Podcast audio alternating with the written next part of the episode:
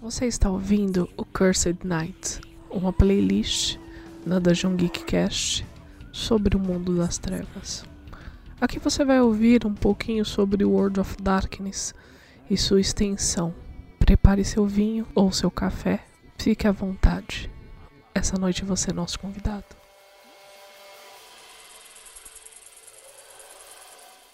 Muito boa noite a todos, muito boa noite a você, caro ouvinte. Estamos aqui em uma noite chuvosa, uma noite agitada, então de antemão eu já peço desculpas se sair chuva, se a Anabelle começar a correr aqui no teto, se as pessoas gritarem na rua. É... Só que nós resolvemos já gravar esse podcast para você não ficar sem o episódio na sexta-feira, tá bom? Hoje estou aqui com o Marco Antônio Loureiro e vamos para a quinta parte do livro de Nod. E aí galera, tudo bom? Espero que vocês estejam bem, estejam seguros. Essa é a quinta parte do, da, da nossa série sobre o livro de Nod, sobre o mito de criação. Outros livros vão vir, outras séries vão vir, que vocês gostaram bastante desse nosso formato. Então, nos acompanhem nessa série que tá sendo super bacana pra gente, né? Porque é, a cada episódio nós chegamos em conclusões novas. Às vezes eu chego em conclusões que eu nem tinha é, é, é chegado um tempo atrás, né? A primeira vez que eu li. Eu acho que o livro de Nod, apesar de ser um livro pequeno, ele tem tanta informação guardada nele, tem tantos conceitos, tem tanta é, é, tem tantos pormenores ali em cada texto, em, em, às vezes numa frase, que cada hora que você lê, você chega em novas conclusões, você deduz coisas novas. Então, acompanhe a gente aqui para mais um episódio debulhando aí o livro de Nod, beleza? Vem com a gente. Sobre as bestas da lua. As bestas da lua, aqueles que mudam, eles são os mais antigos de todos. Antes de meu pai, eles vagavam pela terra. Não pareis em sua trilha. Evitai-os. Eles atacam a nós como lobos ao rebanho, pois somos uma espécie e eles outra. Cuidado com sua terra sagrada. Anda suavemente através de suas terras silvestres. Sua mordida é como a nossa. Suas garras são como as nossas. Não pareis em sua trilha. Eles são de uma espécie e nós somos de outra. Bom, aqui Caim avisa os seus pares, os outros vampiros, os seus descendentes, sobre as bestas da lua. E é interessante porque ele coloca nesse pequeno texto, nesse pequeno trecho, diversas informações importantes. A primeira delas é que os metamorfos, os lobisomens, e aqui eu coloco as outras feras porque existem outros metamorfos e nessa época com certeza haviam outros. Ele fala que elas vieram antes de seu pai, antes de Adão e Eva. Então eu vou oferecer aqui para vocês três linhas de raciocínio, fazendo aquele paralelo que eu gosto tanto de fazer aqui para vocês. Beleza?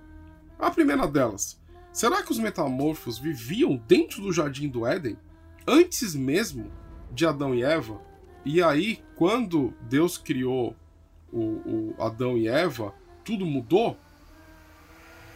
A segunda seria os werewolves, os, os, metamorfos, eles vivem fora do Jardim do Éden, além das terras de Nod. E aí, ao quando eles foram expulsos do paraíso, né, quando eles foram expulsos do Jardim do Éden, eles tiveram que conviver com essas criaturas. Ah, a gente já sabe, a gente já viu em episódios anteriores que Adão e Eva são, são os pais da humanidade, né? Sete, o, o, o, terceiro filho, ele que deu origem aí a, todas as, a, todos os povos da Terra. São descendentes de Adão e Eva. Será que eles tiveram que conviver com isso e aí começaram a, a, a mesclar? Lembrando que quando nós falamos de bestas à lua, nós estamos falando dos werewolves, estamos falando dos garus. Não só deles. Estamos falando de todo todo metamorfo que pode se tornar alguma coisa, sabe? Eu era alguma coisa. Não só os lobos, tá? Exatamente. Que daí depois a gente vai explicar o porquê hoje só tem lobos. Mas antigamente não. Não, não tem só lobos, tem muito menos as outras. Sim. né? Mas os, os Garus estão em maior então, número. Então, em maior número É. por causa da guerra. Em, alguma, em algumas regiões existem mais outras feras, tipo a Amazônia, né? Mas isso daí eu acho que é um papo. Mas será que tinha o Erdinossauro? Tem, o Mocolé é o dinossauro. Enfim. E aí nós temos uma terceira alegoria aqui, na verdade, terceira, um terceiro ponto de vista é: será que a expulsão, os portões do Jardim do Éden, não são apenas uma alegoria para você representar a separação entre o mundo espiritual e o mundo físico? Isso é um ponto de vista também válido, né? É...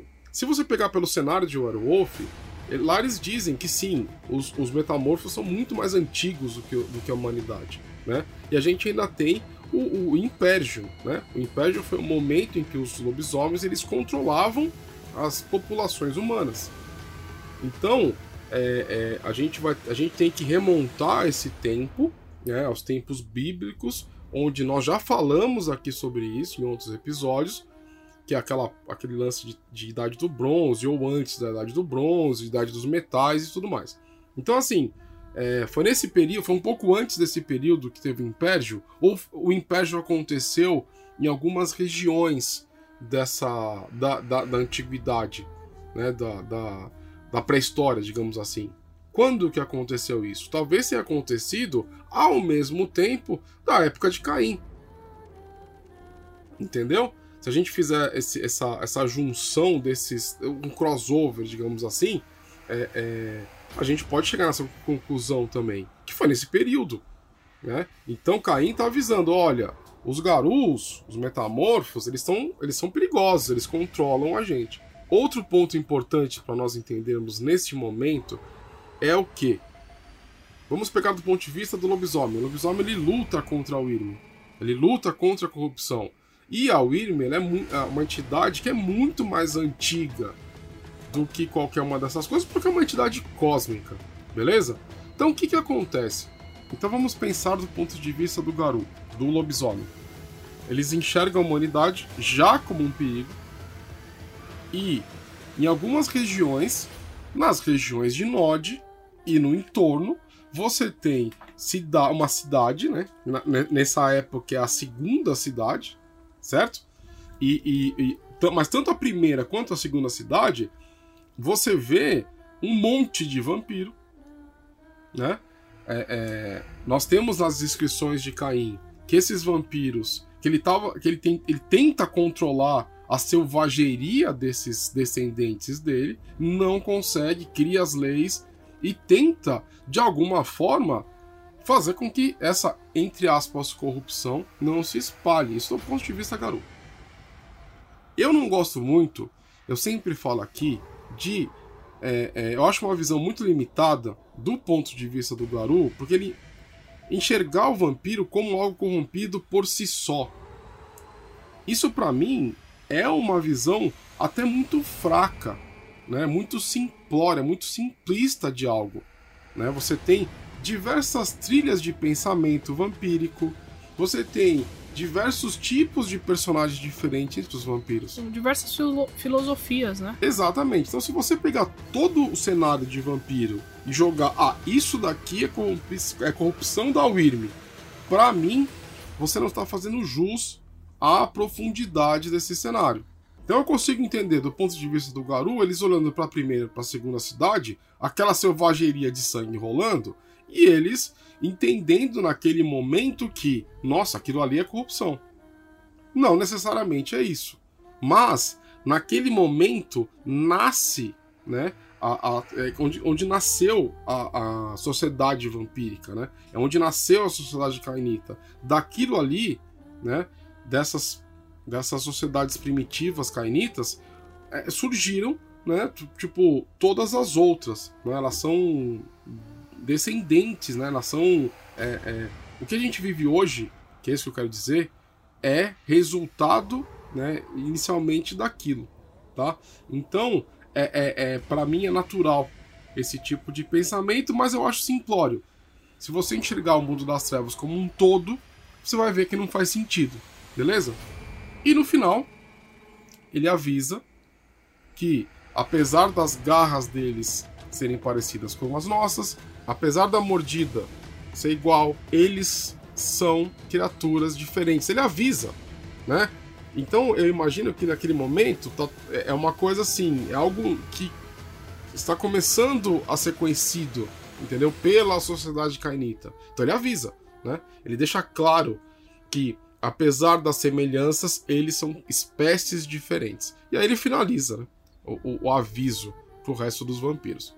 Sobre os selvagens, sobre os loucos, os selvagens, eu digo primeiramente: não bebeis o seu sangue, mas observai-os, pois eles são belos em sua selvageria, são encantadores em seu mistério, são mortais em suas habilidades de guerra, Sozinhos entre as criaturas da noite, eles me fizeram companhia na terra e me trouxeram água quando eu tinha sede e ainda podia respirar. Como eu, eles são excluídos.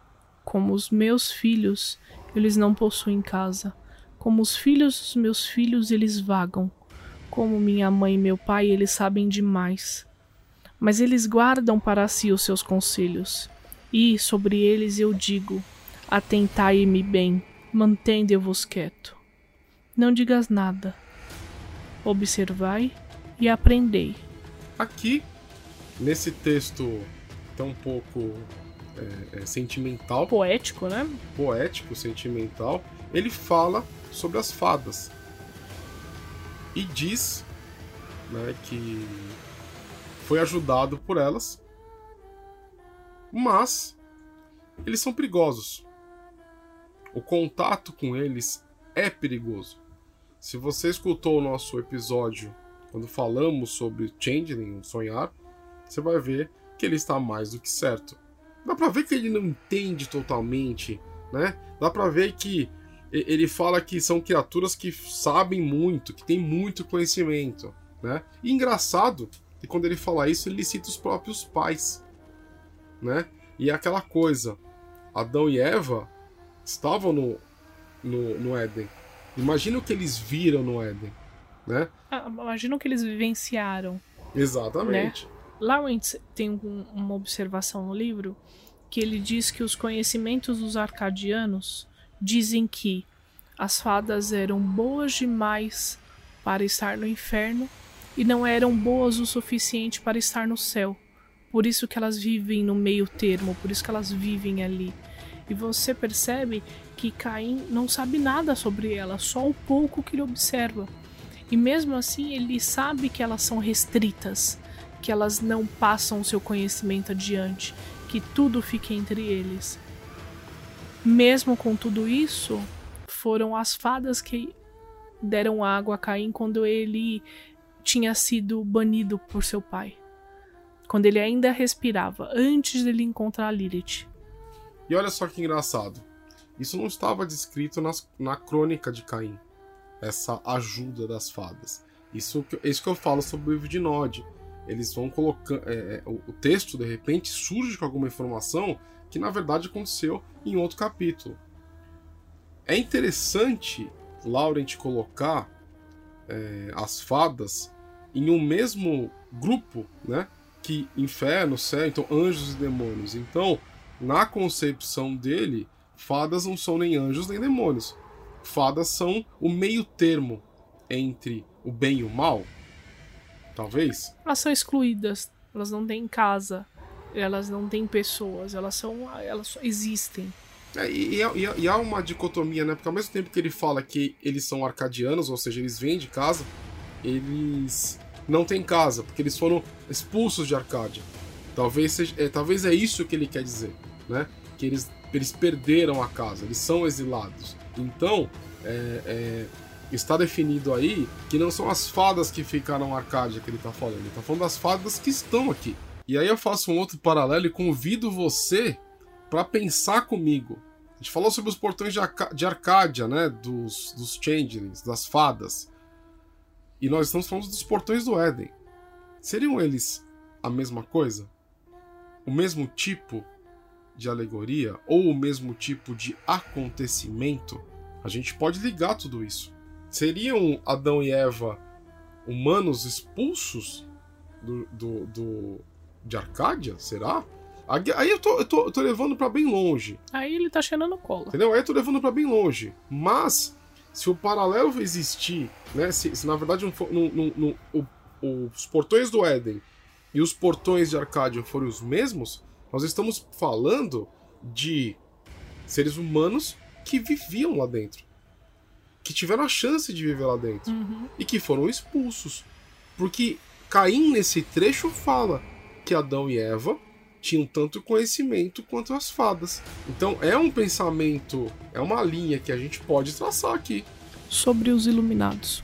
A mãe do poder, a sombria Lilith, é a maior dentro deles. Mas há outros, e muitos ainda por vir. Não bebeis o seu sangue, pois eles irão lhe enganar. Tende cuidado com eles, eles são astutos. Eles têm o conhecimento de Adão, a sabedoria de Eva. Eles são os arautos do fogo, os lavradores do solo, os esposos dos animais, os arautos da escrita. Eles são os filhos do sol, as estrelas nascentes. Eles tentarão envolver-vos em uma jornada. Resiste resiste. Sua trilha despreza a fome, o sangue e o corpo. Não confieis naquele com os olhos brilhantes rumo ao amanhecer.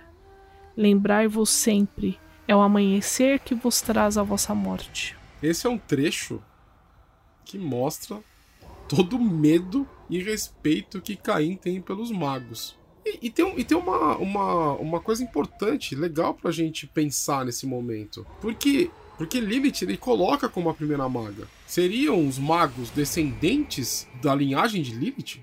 O poder mágico? A Lilith é a primeira desperta, mas acredito que ela não tenha sido a única. Se você for ver no Lord Mago, que isso nós vamos discutir mais pra frente, existiam outros despertos também. Mas... talvez Lilith tenha ajudado a despertar essas pessoas. Isso que eu ia falar. Talvez ela tenha é, ensinado outras pessoas. Agora, Caim e seus filhos estão desde o começo da criação do, do, da civilização. Imagina a quantidade de magos que eles encontraram na agricultura, magos levando a palavra, sábios. Lembrando que nessa época a magia era livre, não tinha penalidade. Exatamente.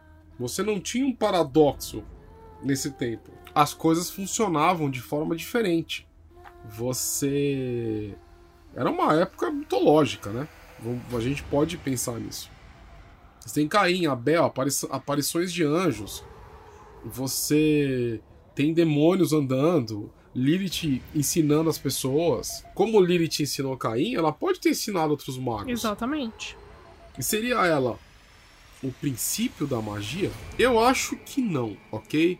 Porque aí é você pegar todo o cenário de mago e você resumir a uma coisa só. Talvez ela, ela seja a, a, o princípio no sentido que ela trouxe magia para o mundo.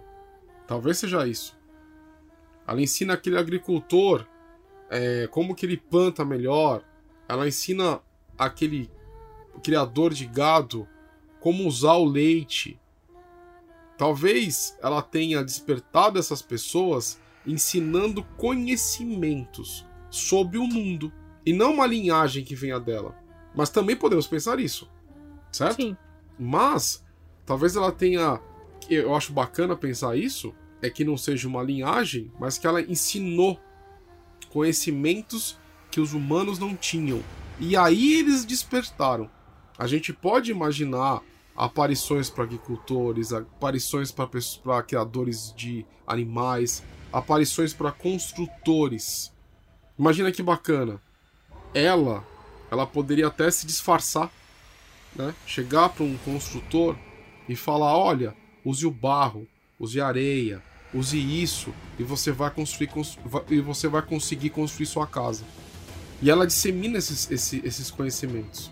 Outra coisa importante nesse texto é que fala que os magos têm tanto conhecimento quanto Adão e Eva. Talvez Adão e Eva também tenham ensinado esses conhecimentos a outras pessoas. E, for, e, e, e, isso deu origem ao conhecimento mágico como um todo. Você pega o, o, a faísca, que é Lilith, junto com o conhecimento prático de Adão e Eva, e aí você tem o princípio disso. E aí os despertos, eles eles é, eles começam a eles se tornam magos depois de ter contato com esses com esses conhecimentos. Você vê muito disso no Egito. Uhum. Né? Você vê muito disso em, em, em ruínas antigas. Isso eu estou falando de arqueologia, gente. Você vê muito, muitos, muitos, muitas imagens, muitas estátuas, muitas representações de pessoas comuns tendo contato com, com seres iluminados, né, com seres é, é, que estavam além do conhecimento deles, e esses seres ensinaram esses humanos comuns. E aí esses humanos comuns, eles disseminaram o conhecimento entre os povos. Você tem muita relação assim. Sobre aqueles espíritos dos mortos, atentai-vos bem a um lugar além do espírito, além da vida, que é trevas, sombra, e lá habitam sombras, uma ilha, uma fortaleza, uma terra dos mortos. Eu viajei até lá através de uma trilha da perdição e testemunhei o temido rei da cidade Estígia quando ele estava sentado na corte. Eu vi os encapuzados sem face, atravessando o rio Estige. Eles se aglomeraram ao nosso redor como moscas num corpo pútrefo, e como nós, alimentava-se de medo, êxtase e raiva. Mortos eles são, mas mortos-vivos. E eles estão mais perto de nós do que jamais teremos consciência. O sangue do meu irmão grita comigo enquanto durmo, enquanto o sol atravessa o céu.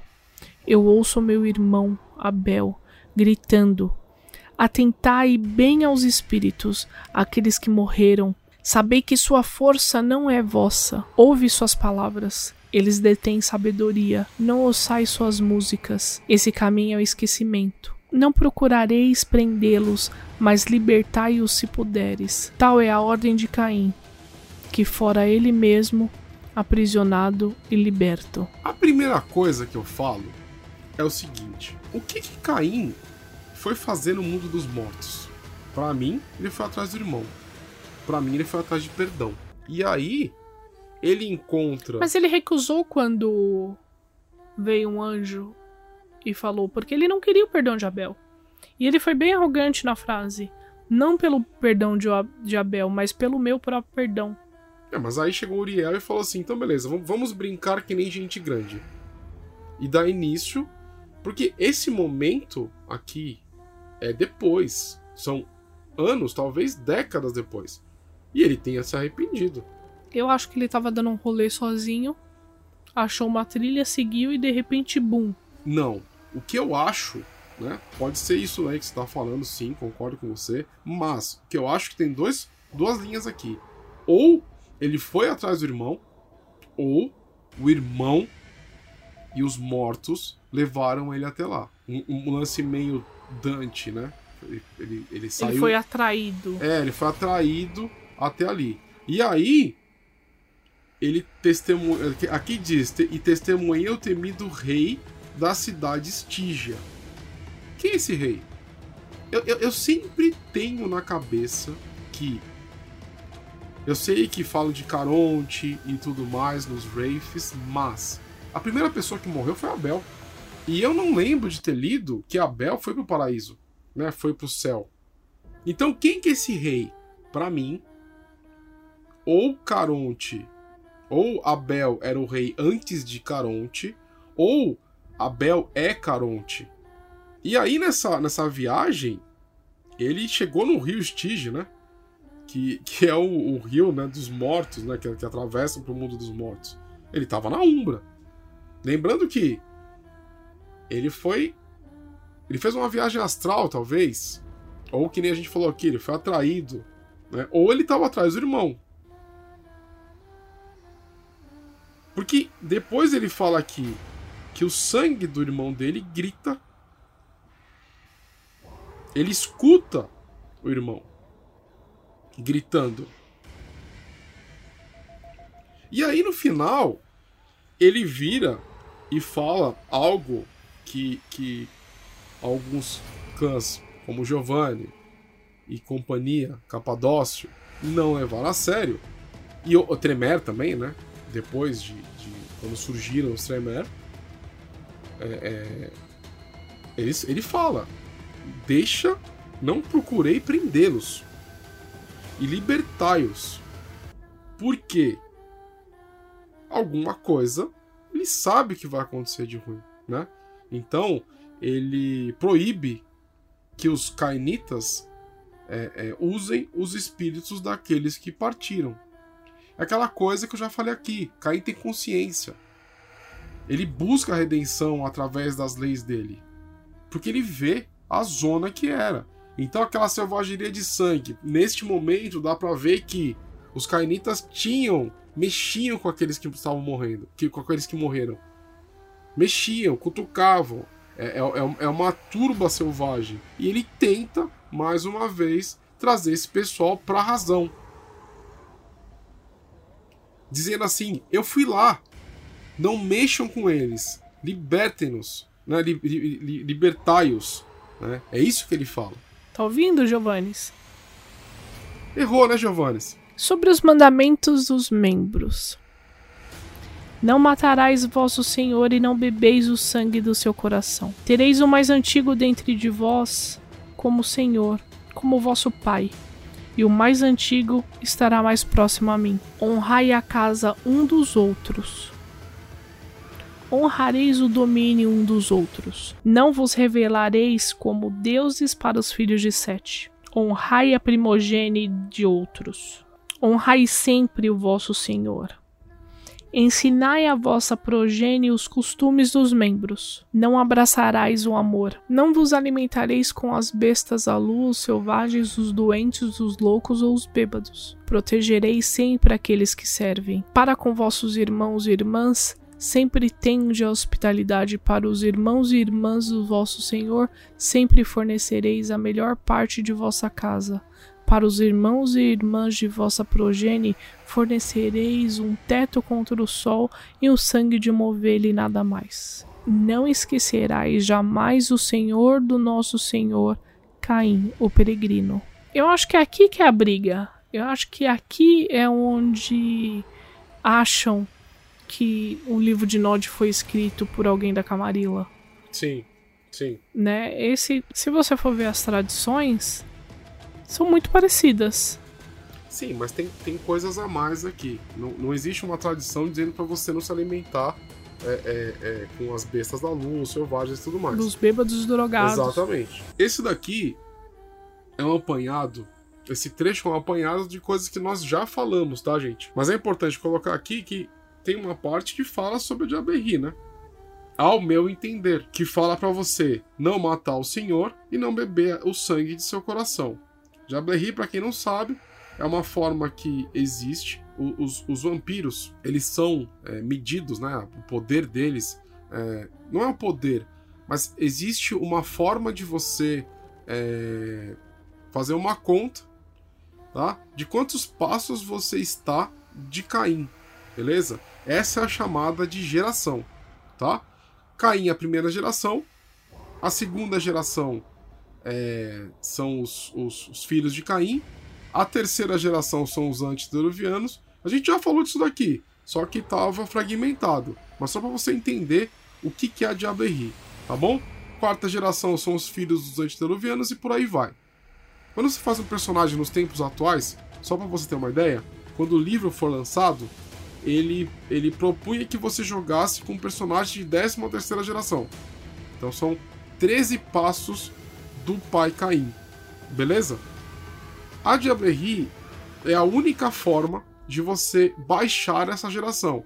Então, quanto mais baixa a geração, mais perto de Caim você está e, por consequência, mais poderoso é o seu sangue. Beleza?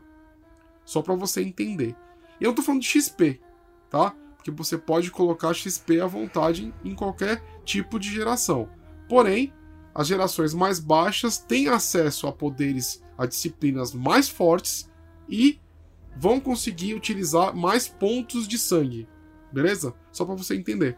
Então aqui nesse trecho ele fala para você não matar o seu senhor e não beber do sangue do seu coração, né? Não beber, não, com, não cometer a diaberri, para você baixar de geração.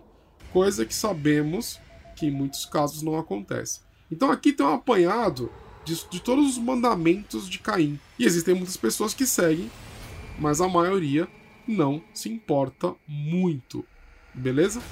Só para vocês entenderem. As palavras dos chefes dos clãs. Mandamentos dos Bruhá. Livrai-vos das correntes dos anciões em suas mentes. Alcançai dentro de vós mesmos e vede a verdade revelada, à medida que a verdade é vista. Irá iluminar a vossa alma e curar vossas feridas. Primeiramente, saber quem sois e ser de verdadeiros convosco. Vós todos sois meus filhos, mas eu vos estralhaçaria como uma cerâmica defeituosa antes de permitir que serdes apenas cópias defeituosas do meu molde seja a vossa fraqueza. E nessa parte nós vemos as palavras dos chefes dos clãs, nós vemos a primeira vou dizer interferência das palavras de Caim.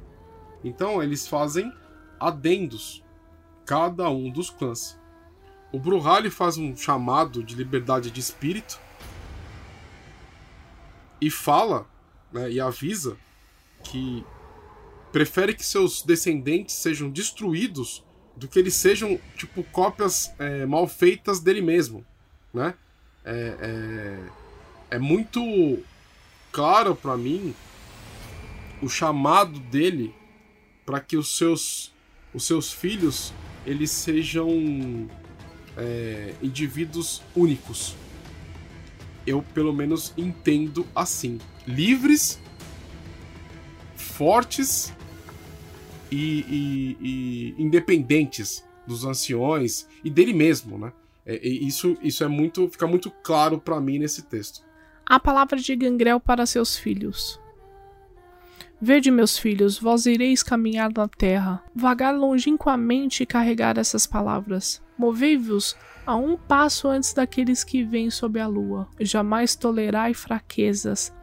Mantende vossos filhos leais. Caminhai com vossas cabeças erguidas. Deixai que a besta vos controle. Marcai onde caça, para que vossos irmãos e irmãs saibam e não invadam. Levai tudo o que precisais, mas tende em mente que o caçador poderá se tornar a caça. E há aqueles que nos encontrarão, não importa onde fujamos. Caso ficais confuso, ide e comeis apenas animais. Por uma lua, dormi na terra e beber água doce. Ouvireis minha voz nos vossos ouvidos como um canto distante de um pássaro ou o rugido de um leão, e vós sabereis o que fazer. Não deixai ninguém dizer que a casa de Gangrel é desonrada. Não deixarei ninguém dizer que não somos corajosos. Não deixeis ninguém dizer que não somos justos. Tu é um filho da besta, um filho das trevas. És o primeiro entre os membros. Eu vejo muita gente pela internet comentando que os que o clã Gangrel é composto por não tem muita profundidade, né? Não tem muita é, é um clã raso. Isso se dá pelo fato de que muitas pessoas que jogam com o clã são aqueles jogadores que preferem é um jogo muito mais físico, né? Mas e, e isso acabou virando fama, né? Como tem os mocavianos pantufas que a gente chama, você vai ter os Gangrel e os Bruhá, né? Que são um pouco mais de X-Men Evolution, é Vampiro Evolution, né? Mas no primeiro texto dos Bruhá, nós vimos o idealismo Bruhá, né? Em, na palavra do chefe do clã, né? Lembrando que estamos falando de clãs. Naquele tempo, eles eram líderes de tribos, né? Então, eles tinham tribos que eles comandavam. E o Gangrel, Enoia, a Gangrel, antes do Luviana Gangrel, ela fala, ela fala aqui que o clã é o clã da besta. E não deveria esconder isso. E não é que. E não é por ser o clã da besta que eles são desonrados, que eles são mais fracos, que eles são menos importantes que os outros clãs. E isso tem uma profundidade imensa se você pensar no que significa besta, no que significa você ser o clã da besta. Muitos acreditam que esse lado feral, esse lado da besta do Gangrel, na verdade vem do sangue de Lilith. Então é um dos clãs mais profundos que existe. Então é, é, eu acho é, muito raso você pensar nesse clã dessa forma é, é, extremamente superficial. Né? Estamos falando de um tempo onde eram tribos e esses clãs se organizavam de alguma forma nessa pré-história, digamos assim. As palavras de Malcave.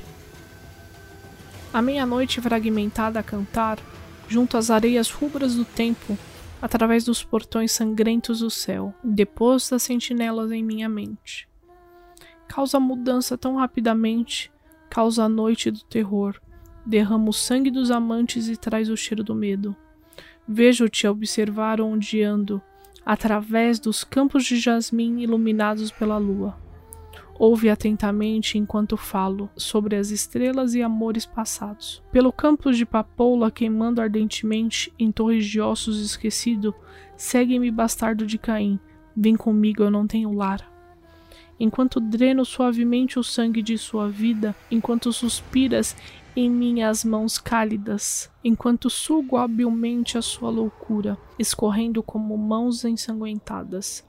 Eu danço a dança do tolo, eu rezo para que me consideres louco, pois se chegarem até as raízes, irás conhecer-me sem ilusão e considerar-me culpado da verdade. É aquela história que a gente fala bastante de que, na verdade, os loucos são aqueles que conhecem a verdade.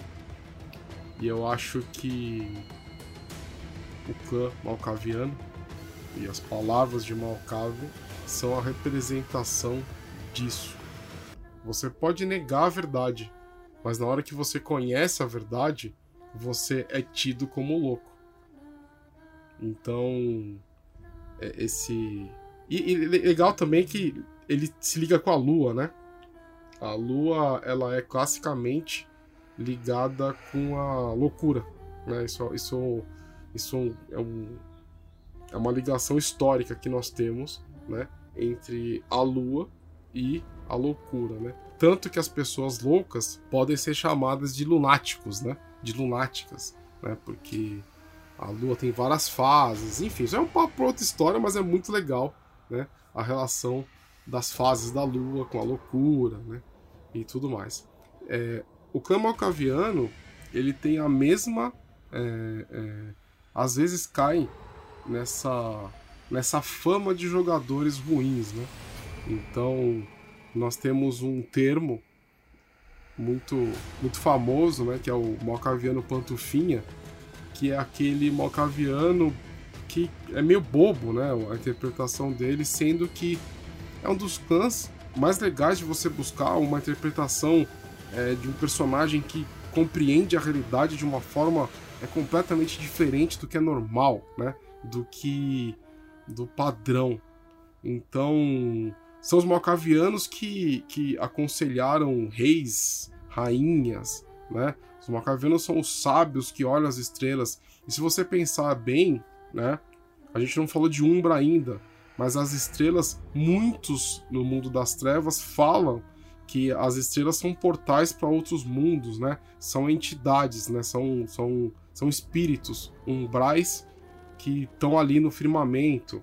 São outros falam que as estrelas são mapas para você viajar pela Umbra. Então, na hora que Malcave fala sobre as estrelas, ele está falando sobre a realidade, né?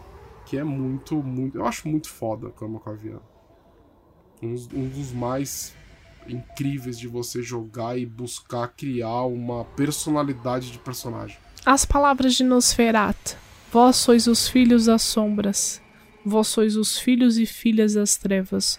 Buscai o lugar mais escuro, tornai-o vosso. Alimentai-vos dos maus, alimentai-vos dos pecadores, alimentai-vos das almas feias, pois essa é nossa dieta, tal é o desejo de nosso Pai, nossa refeição decretada de antemão. Meu filho, não olhai para a tua face para amaldiçoar-me, pois eu conheço a beleza que está no interior. A beleza maior jamais haverá. Nosferatu tomou aquela maldição de Caim, né? E aceitou a maldição de Caim. Porque aqui ele fala para as pessoas para que vocês abracem os ruins, para que você abrace os pecadores, os maus. Nosferatu Absimiliard, que é redenção perante Caim, né? Tanto que depois ele começa a caçar a própria linhagem. Rolê para o próximo episódio. É, nós vamos falar, gente, aqui de todos os clãs e da, da, da história deles, tá? Aqui o papo é o livro de Nod, então nós estamos falando do líder de clã Nosferatu, beleza? Ele passa essa, essas, essas regras, né? Ele aconselha os seus pares para que façam com os outros aquilo que o pai Caim revelou para ele, tá? Essa aqui, esse é o recado, ao meu ver, nesse texto. As palavras de Toreador para seus filhos. No silêncio Conhecereis a beleza, na beleza conhecerás a verdade. Na verdade conhecerás o amor, e no amor conhecerás o silêncio. Meus filhos, minhas criações, minhas belezas. Vede e ouvide, ouvide e vede. Usai vossa visão para ver a verdade na beleza. Usai vossa velocidade para permanecer disparado. Usai vossa beleza para conheceres a verdade. Meus filhos, minhas criações, todas rosas delicadas, eu pedi vossa escultura, eu pedi vossos desenhos, eu pedi vossas canções, eu pedi vossa dança. Filhos lindos, criações lindas, ouro não é tão precioso, o mel não é tão doce, o leite não é tão puro, como o tigre, vos mordeis, como falcão vos mergulhais, como gato vós espreitais. Predadores lindos, sucubos doces, incubos destemidos, provai sangue virgem e descobri o êxtase. Encontrarai vossa maior parte da felicidade. Segui vossa maior parte da felicidade. E sabei que vos observo fascinados, meus filhos, minhas criações. Lindo, né? É, o cantoreador, ele também é um clã super injustiçado, porque lindo. O Clatoriador é um dos clãs mais injustiçados também, por estereótipos, né? E a impressão que eu tenho é que as pessoas elas não leram os livros. Quando a gente fizer o episódio sobre o Cantoriador, eu vou trazer para vocês uma, um, visões completamente fora dos estereótipos que as pessoas conhecem e vocês vão ver quão esse, o, o, o quão esse clã ele é profundo e incrível de você jogar, né? Então é um dos clãs mais competentes em se adaptar à mudança de tempo, à sociedade humana. Então são predadores quase que perfeitos. Na sociedade vampírica, você não é mais adaptado se você tem mais poder, tipo, ah, sobrenatural. Você é mais adaptado conforme você consegue se mesclar com o gado. O cantoreador, ele, é, ele, ele sobrevive em praticamente todos os ambientes. Se a gente pegar bem aquele lance de predador e tudo mais, eles são predadores perfeitos. Mas a gente vai falar sobre esse clã no episódio específico dele, beleza? Mas é só para vocês entenderem que os clãs são muito mais do que as pessoas elas comentam até por aí. Eu chego a ver comentários que são decepcionantes, são tristes de se ver. As palavras de Ventru para seus filhos. Governamos em Enoch, governamos na segunda cidade. Dumuz, Gilgamesh, Zeus, Júpiter, Somos todos os grandes homens, todos os homens perfeitos, governamos não pela força, mas pelo direito. Se o legislador, o criador das ferramentas, carrega o eu sagrado para o povo, mantém a aliança, cega aqueles que se rebelam, glorifica aqueles que lutam e vence, sempre mantendo as palavras fortes sobre vós, e os olhos perspicazes em vossas costas. Não vos acovardais com o medo do sol. Não vos acovardais com o fogo. Embora sejamos amaldiçoados, somos senhores da terra e todas as coisas que estão nela sob o nosso domínio. Aquela coisa, né? Eu vejo o que eu vejo é meu, do ponto de vista dos Ventru. Dizem que o clã recebeu do próprio Caim o, a tarefa deles serem os reis entre os cainitas. Os La Sombra discordam, obviamente, e outros clãs também discordam. Porém, a gente, nós não podemos negar que os Ventru são reis temidos, são reis glorificados na sociedade canita. Existem muitos príncipes que são Ventru, mas muitos príncipes que são Ventru. Então, há de ter algum tipo de verdade nesses pensamentos é, megalomaníacos, digamos assim. As palavras de Salote: Saber que vós sois feito para serdes defeitos. Vós sois a ovelha branca, o sacrifício suave. Vós sois a melhor parte da generosidade de Caim, e sobre vossos ombros está a maior parte dos seus pecados. Pois sozinho, entre os filhos de Caim, eu pedi perdão àquele acima e fui visitado pelos piores demônios daquele abaixo aquelas cobras que vos mordem durante o sono, aquelas uínimes que vis que sugam meu sangue. Aprendi com elas a pegar o mais sombrio dos sangues, os ferimentos da carne e o mal da alma. Embora eu possa morrer, vós, meus filhos, continuareis vivendo. Abre vosso olho e vede o mundo verdadeiramente, e sabeis que aquilo que fazem agora mantém-se para curar a outra geração. Saulote é o líder do clã Salubre, e eles são os curandeiros entre os Cainitas. E eu não vou entrar em detalhes aqui, porque não é o, o, o episódio do clã, só que tem muita coisa envolvida nesse clã. Até a criação dos Baali, que são um clã de infernalistas. Eles têm ligação com os Baali, eles têm ligação com os Tremer, eles têm ligação com um monte de coisa ruim por aí. Então, e também são respeitados no Oriente. Então é um clã extremamente profundo. Tem história demais esse clã e tem importância, uma, uma importância danada dentro do cenário do mundo das trevas. Ok? Então, fica aí esse gostinho das coisas que eu falei, esses pequenos spoilers. Uma despedida proibindo a Diablerie. Os inimigos de Caim eram muitos, e à sua procura lançarão-se à luta com furor. Como cães de caça, o aroma não abrandava. Ao longo da enchente da lua e muito labor. A perícia do caçador era grande enquanto procurava seu pai, e eles realmente viram para encontrar o caminho para Chalcamense, uma disciplina antiga usaram. Finalmente chegaram àquele local secreto, onde Caim escondeu-se. Por entre as águas revelou-se. Caim chamou-os abaixo. Filhos delicados, filhas delicadas, por que perturbam meu sono? E eles tentaram abraçar seu pai, com objetos inflexíveis e objetos de madeira. Mas o célere Caim, o veloz Caim, não seria detido por iguais àquele. Sob as águas agitadas e estonteantes, além da lagoa de Veidissame, na gruta de Chalcamense, eles se juntaram para abraçar a forma adormecida de seu pai. Encontraram-no dormindo? Encontraram-no acordado? Pronto para a batalha, os olhos brilhantes sorridentes de seus filhos antigos travaram a guerra à luz crescente. Agora as estrelas, uma a uma, marcaram um caminho em um céu relampejante. Agora os fogos queimam o inferno e as cinzas, ainda o calor revelava a pira. Muito tempo os caçadores esperavam mais, muito tempo em Veissame. Demoraram-se tempo suficiente para ver a luz amanhecer sobre a face de seu pai.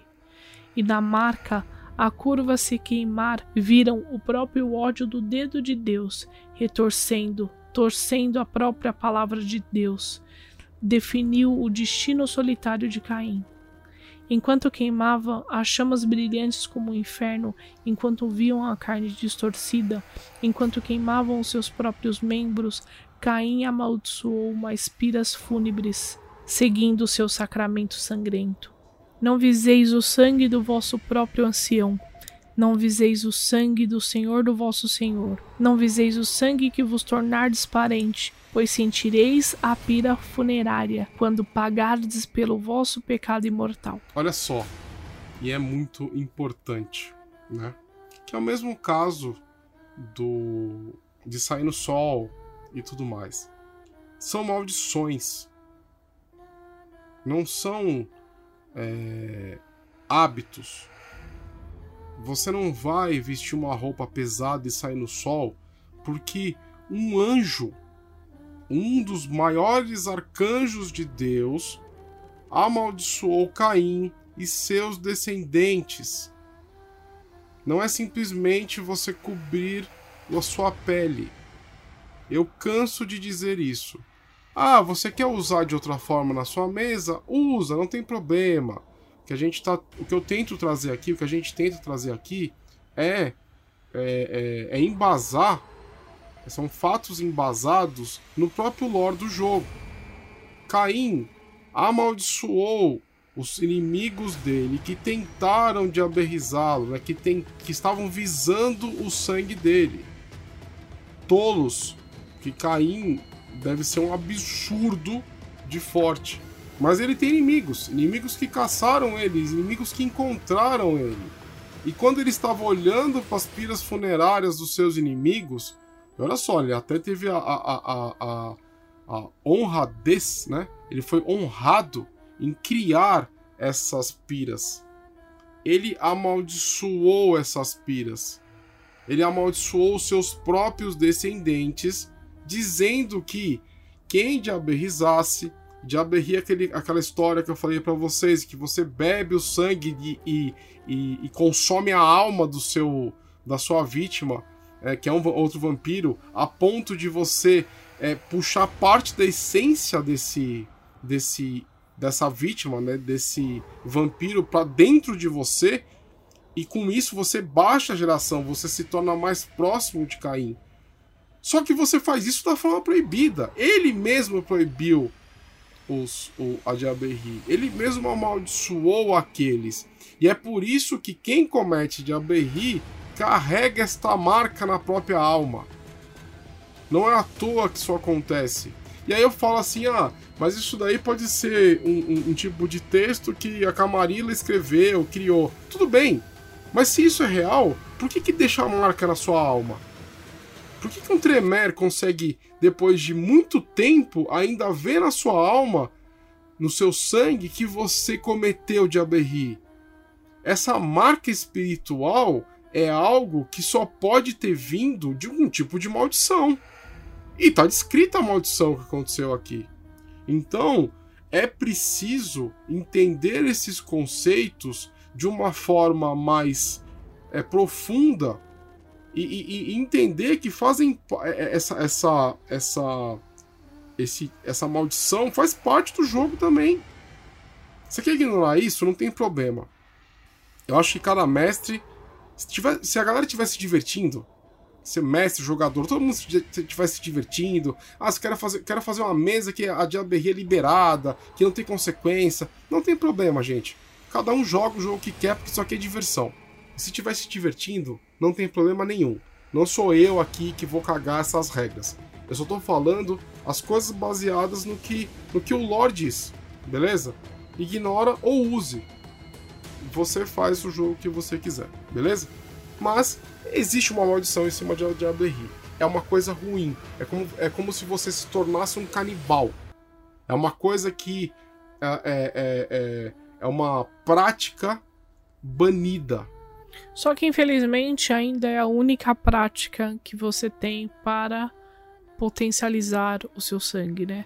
Sim. Hoje, se você é abraçado 13 terceira geração, você vai morrer 13 terceira geração, a menos que você diablerize alguém com a geração mais baixa que a sua. Isso nas regras antigas, né? Isso Porque nas regras na, antigas. Na, na quinta edição, você agora tem aquele lance de potência do sangue. Que foi a melhor coisa que, que eles fizeram. Genial. A quinta edição, em termos de regra, eu acho que ela é genial. Lore, não curto muito. Mas, regra, eu acho genial. As leis e punições de Caim. É muito difícil, meus filhos, determinar para vós a punição da queima, da dessangração, da decapitação, da tortura, da paralisia, da morte pelo sol. Sois meus filhos, sozinhos pelo resto da eternidade, sois meus únicos companheiros, sempre presos da maneira como os pais estão ligados aos seus filhos e os filhos ligados a seus pais. E mesmo assim, eu irei erradicar a semente ruim, eu irei arrancar os piores dentre vós, ireis arrancar os piores dentre vós, irei podar a minha árvore sombria da maneira que meu pai Adão me ensinou. Como eu falo, Caim tem consciência. Ele quer a redenção.